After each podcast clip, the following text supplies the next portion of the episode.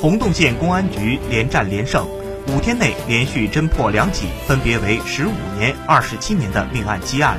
二零零五年一月二十九日，出租车司机方某才被人抢劫并残忍杀害，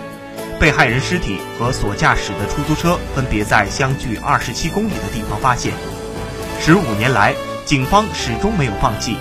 通过大量工作和深入调查，锁定三名嫌疑对象，辗转宁夏、北京等地展开调查，于三月二十四号成功将潜逃十五年的嫌疑人冯某斌等抓获归案。